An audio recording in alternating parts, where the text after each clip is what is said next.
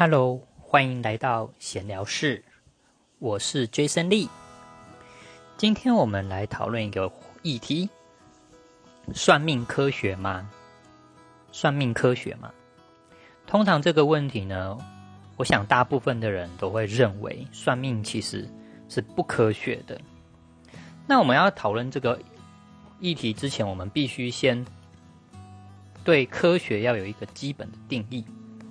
科学的基本定义其实已经是很普世的一个价值了，就是我们可以在网络上都可以搜寻得到。基本上我们可以找到有两个最核心的科学基本定义。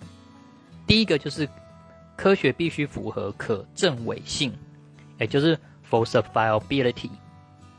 简单的说，就是所有的天鹅都是白色的，那你只要能够找到一只黑色的，就可以作为反证。然后这个就是所谓的科学的可证伪性，就是它可以被证明它没有绝对性就对了。同样的，在命理界所谓的风水好了，也有这样的案例啊。风水面有说，住在背山面海的地方的人都会发达。那你要你只要找到有一个反例，也就是有一个因为住在背山面海而没有发达的，没有赚很多钱的人。那它就是一个反证了嘛，就是一个相反的例子。好，第二个科学的基本定义是指，是科学必须符合可再现性，就是 reproducibility，就是它可以不论任何人来用一样的过程操作，会得出相同的结果，它就可以可再现性。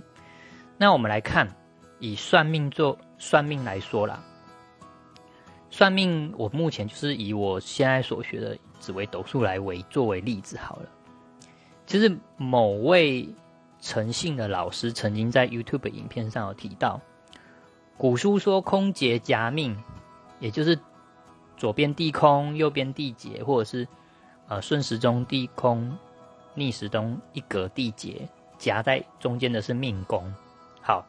这样的基本的概念，通常就是指父母会留债给你，这是一个基本的，就是古书上记载的一个一个事，就是一个现象，就对。好，这位某某这位陈某的这个姓陈的那个老师呢，他就是帮人家看一些呃命主，就是看一些个案，就对了。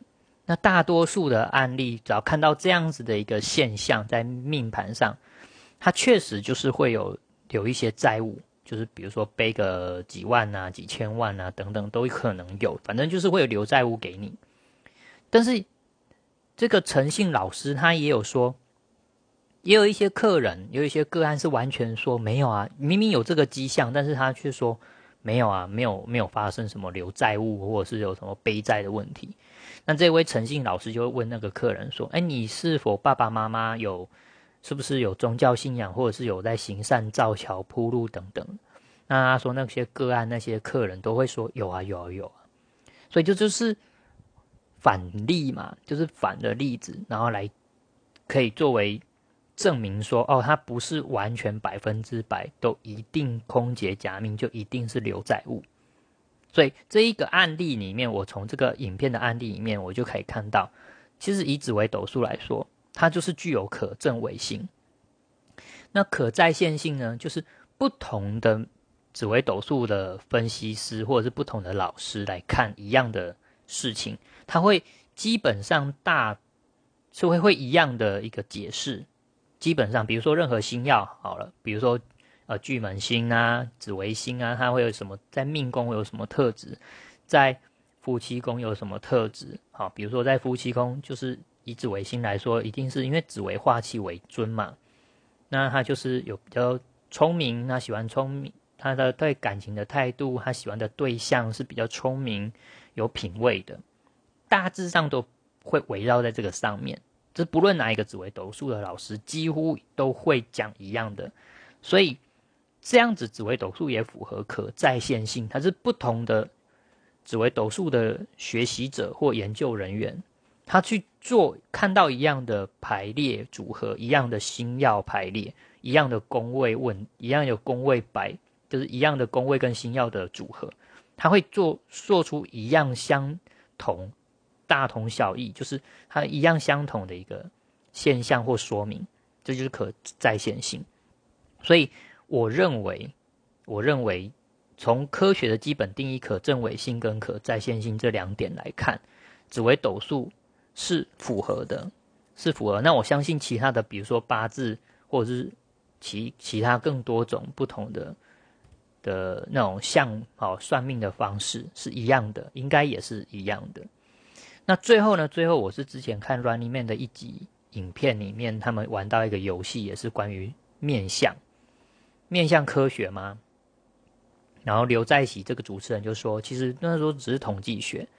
对，确实是很多人都会落入一个知识性的想法，会认为算命就是一种。